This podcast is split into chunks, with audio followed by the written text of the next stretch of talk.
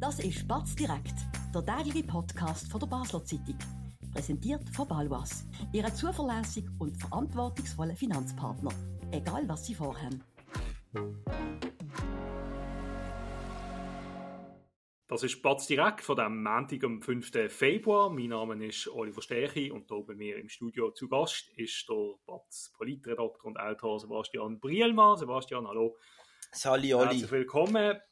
Wir sind mitten im Wahlkampf, beziehungsweise der Wahlkampf neigt sich schon fast am Ende zu für den 3. März, der Ersatzwahlen für den Regierungsratssitz vom äh, Beat Jans. Jetzt ist dann gleich Fasnacht und Ferien und so weiter. Das heißt, ähm, die vier äh, slash drei Kandidaten, die sich dort zur Verfügung stellen, ähm, die müssen mal langsam auf einen Punkt kommen. Die Wahlkuvert werden noch verschickt oder sind schon verschickt. Darum wollen wir das zum Anlass nehmen, mal eine erste Bilanz zu ziehen, wie sich da die Kandidaten äh, geschlagen haben im Wahlkampf. Sebastian, sag doch mal, was ist für dich vielleicht so die größte Überraschung oder Beobachtung aus den letzten paar Wochen von diesem Wahlkampf?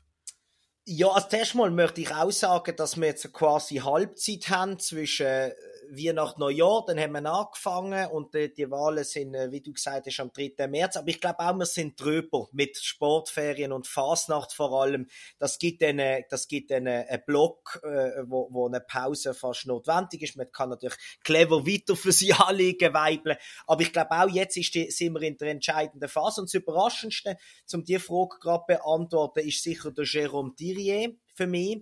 Es ist bemerkenswert, wie angriffig er den Wahlkampf ähm, bestreitet. Quasi, ich kann und ich kann eigentlich auch alles. Obwohl sie politische Leistungsausweis, das haben die ihn ja auch im Interview gefragt, relativ äh, bescheiden ist. Er sagt, das muss nicht unbedingt der Nachteil sein. Okay, da hat er einen Punkt. Aber ja, dass er derart selbstbewusst ähm, auftritt und eigentlich überhaupt keine Schwäche sieht, dass man das Gefühl hat, er ist da irgendwie der einzige plausible Kandidat. Das hat mich jetzt in dem Januar am meisten überrascht. Er ist tatsächlich, ähm, das sehe ich auch so, sehr angriffig. Er äh, investiert auch viel, nicht, nicht, nur im übertragenen Sinn, sondern tatsächlich auch finanziell. Wir haben können lesen, äh, dass er fast 60.000 äh, Franken äh, selber beisteuert an sein Wahlkampfbudget. Das finde ich doch bemerkenswert, weil ich auch am Anfang, als er die Kandidatur angekündigt hat, eher das noch gesehen habe als ähm, nicht ganz so ernst gemeint. Die, also die Kandidatur schon, aber dass man das vielleicht auch dann als eine Bühne nutzt, um noch bekannter zu werden, um dann vielleicht im Herbst nochmal zu kommen. Ähm, aber wie man ja am Anfang gesagt hat, die Grünen haben schlecht, also nicht so große Chancen, oder? Äh, auch gegenüber einer SP oder einem bürgerlichen Block. Ähm, von viel her, Geld. Ja, es ist viel Geld und, und da geht sich voll rein. Und ähm, ja, über die Wahlchancen wenn wir vielleicht im zweiten Teil dann nochmal reden. Aber du hast es schon ein bisschen angetönt, die inhaltliche Ebene, überzeugen die vier Kandidaten inhaltlich, jetzt mal abgesehen von den, von den Social Media, Instagram-Videos und, und, und, und, und Velofahren und Gipfel verteilen. Ähm, wie sind sie denn inhaltlich aufgestellt? Also ich bin ganz klar der Meinung, dass ähm, der, der Jérôme Thierry ist der, der, der jüngste Politiker ähm, im Amt. Er ist nicht vom Alter her der jüngste Kandidat, aber er ist ja sicher am wenigsten lang politisch tätig, zumindest auf einer gewissen Ebene, wo es dann auch wahrgenommen wird. Ich finde, das spürt man.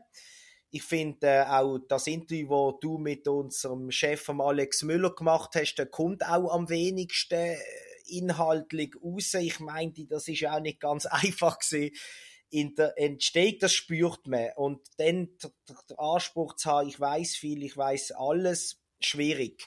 Sonst, ich würde sagen, bei Mustafa Atici, wenn wir auf der linken Seite ähm, bleiben, dort streicht er einfach aus, dass er kompromissfähig, pragmatisch ist. Das halte ich, wo ihn ja kenne, wo viele Leute mit auch über ihn geschwätzt haben. Ich glaube, das ist wahr.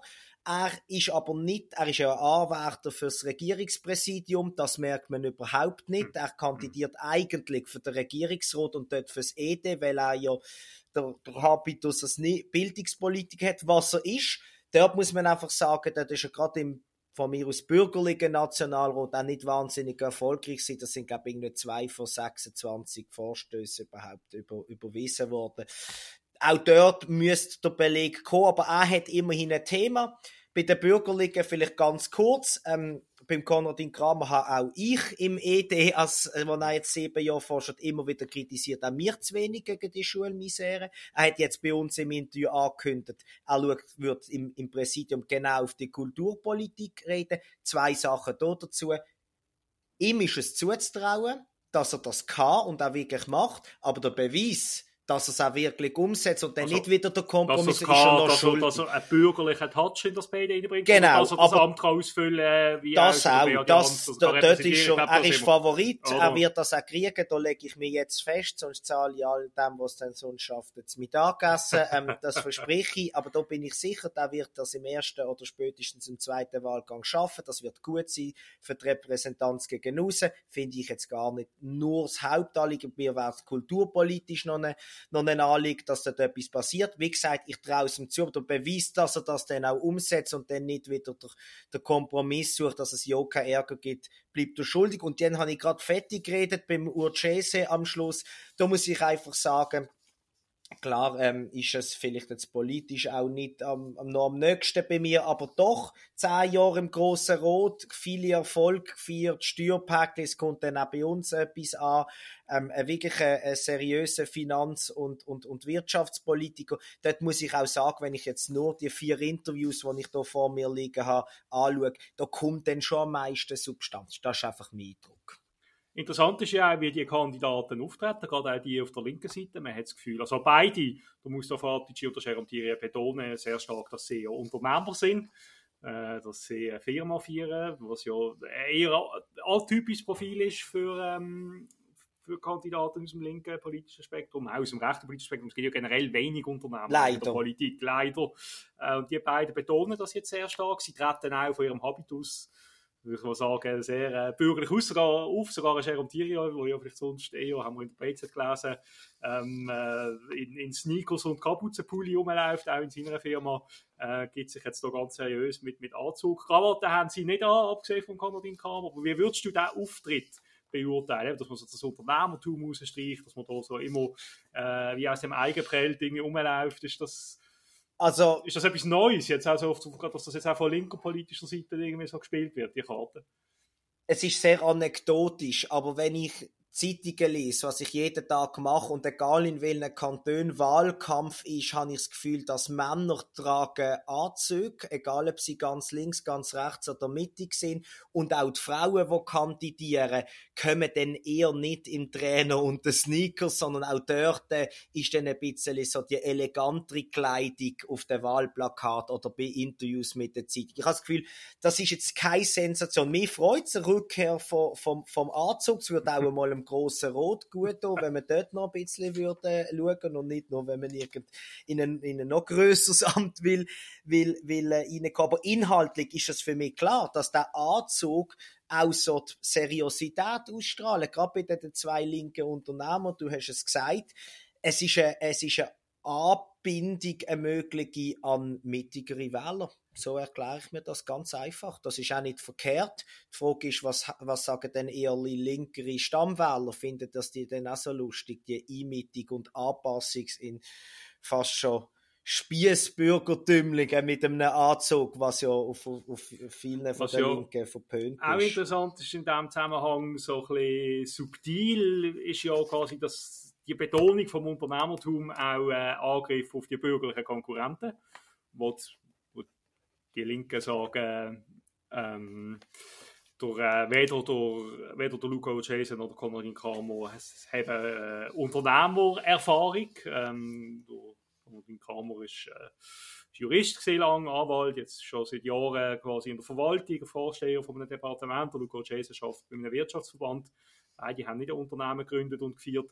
Ähm, das ist ja jetzt eine interessante Konstellation, oder? Wie, wie würdest du das bewerten? Ist das, ist das gerechtfertigt, dass man das jetzt so dreht? Es hat natürlich, es ist natürlich eine schöne Pointe in dem Wahlkampf, unbestritten. Aber eben, der Konradin Kramer ist Anwalt und Notar gesehen, wenn man sich ein bisschen auskennt in diesen Kreisen, wird man ja durchaus auch für unternehmerische Akquise ähm, Fähigkeiten wird man ja auch dementsprechend ähm, entlöhnt und, und das wird ja auch gefordert. Das ist jetzt ein, ein Zufall. Ja, es ist ein Point. Ich sage nein, es spielt keine Rolle. Am Schluss kommt es darauf an, was man für eine Politik macht. Und dann machen die einen linke und die anderen machen bürgerliche äh, Politik. Dass sie es rausstreichen, ist selbstverständlich gerechtfertigt.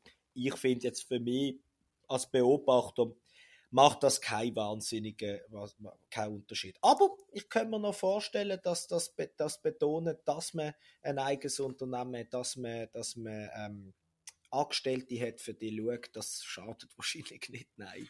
Ob es schadet oder nützt und wie sich das auf die Wahlchancen auswirkt, das werden wir besprechen nach einer kurzen Werbepause. Wir bewirtschaften Immobilien in Basel und Umgebung mit einem aufgestellten Team von über 30 Leuten. Wenn auch Sie eine Liegenschaft besitzen und einen verlässlichen Partner für die Verwaltung suchen, so stehen wir von der Pächtiger Livoba Immobilien AG gern zur Seite. Melden Sie sich beim Benjamin Kählin für ein unverbindliches Angebot. Und falls Sie eine Immobilie kaufen oder verkaufen wollen, helfen wir auch hier dabei sehr gern. Ja, Sebastian, es bleibt die Frage, ein Blick in die Glaskugel, was passiert eigentlich am 3. März? Du hast es schon gesagt, äh, du gehst davon aus, dass der Konradin Kramer ziemlich sicher Regierungspräsident wird, allenfalls dann schon im ersten Wahlgang. Äh, sonst können wir davon ausgehen, dass es sicher einen zweiten Wahlgang gibt für die Regierungsratssitz. Aber wenn du jetzt mal den Wahlkampf nochmal Revue passieren lässt, hat sich etwas an der Ausgangslage geändert? Oder sind die Favoritenrollen immer noch die gleichen? Ich sage, ich sag, sie sind die gleichen. Ich bin mir 100%, 99% sicher, dass es ähm, im Kampf um den Regierungsratssitz einen zweiten Wahlgang gibt. Ähm, das höre ich aus jeder Partei, dass sie auch davon ausgehen. Ich glaube, das ist ziemlich Common Sense und das macht Sinn bei drei Kandidaten, wo, wo, wo, wo sich gegenseitig äh, ein paar Stimmen im linken Lager wegnehmen. Ein UGC, der keine Chance hat, wahrscheinlich auf ein absolutes Mehr von den Wählerverhältnissen, was es in dem Kanton gegeben hat, zuletzt. Das tut mir klar, beim Konradin Kramer kann es im ersten Länge, kann aber auch, oder ich behaupte, es kann, muss aber nicht. Ich behaupte, es wird sicher im zweiten ähm, lange. Es war für die bürgerliche Doppelkandidatur natürlich ein Vorteil, wenn es nicht im ersten wird. Am Lukas weil er natürlich den, den Schub geben Ja, und er kommt aus einer anderen Partei. Er, ja. ist, er ist schon Regierungsrat, man kennt ihn gut. Das ist, das ist, glaube klar. So kann man natürlich nicht Wahlkampf machen. Man muss wählen, sofort gewählt werden. Aber ich glaube, rein, rein von der Ausgangslage wäre das besser. Und auf der linken Seite glaube ich, nein, es hat sich nicht viel verändert. Ähm, ich glaube, der Mustafa Atic ist deutlich im Vorteil gegenüber vom, vom Jérôme Thierry. Erstens hat er eine doppelt so große Partei im Rücken, wo feig ist, wenn es darauf ankommt, äh, stramm auf Linie zu, äh, zu werden. Das ist gerade jetzt sicher wichtig. Da, da, da setzt die SP auch alles dran. Zweitens glaube ich wirklich, dass der Auftritt Thierry nicht bei allen so gut ankommt. Also das ist doch es ist angriffig, bis ich habe in der Stadt auch schon gehört, arrogant. Ich finde, das ist ein harter Vorwurf, aber sehr selbstbewusst. Ich, ich glaube, wahr.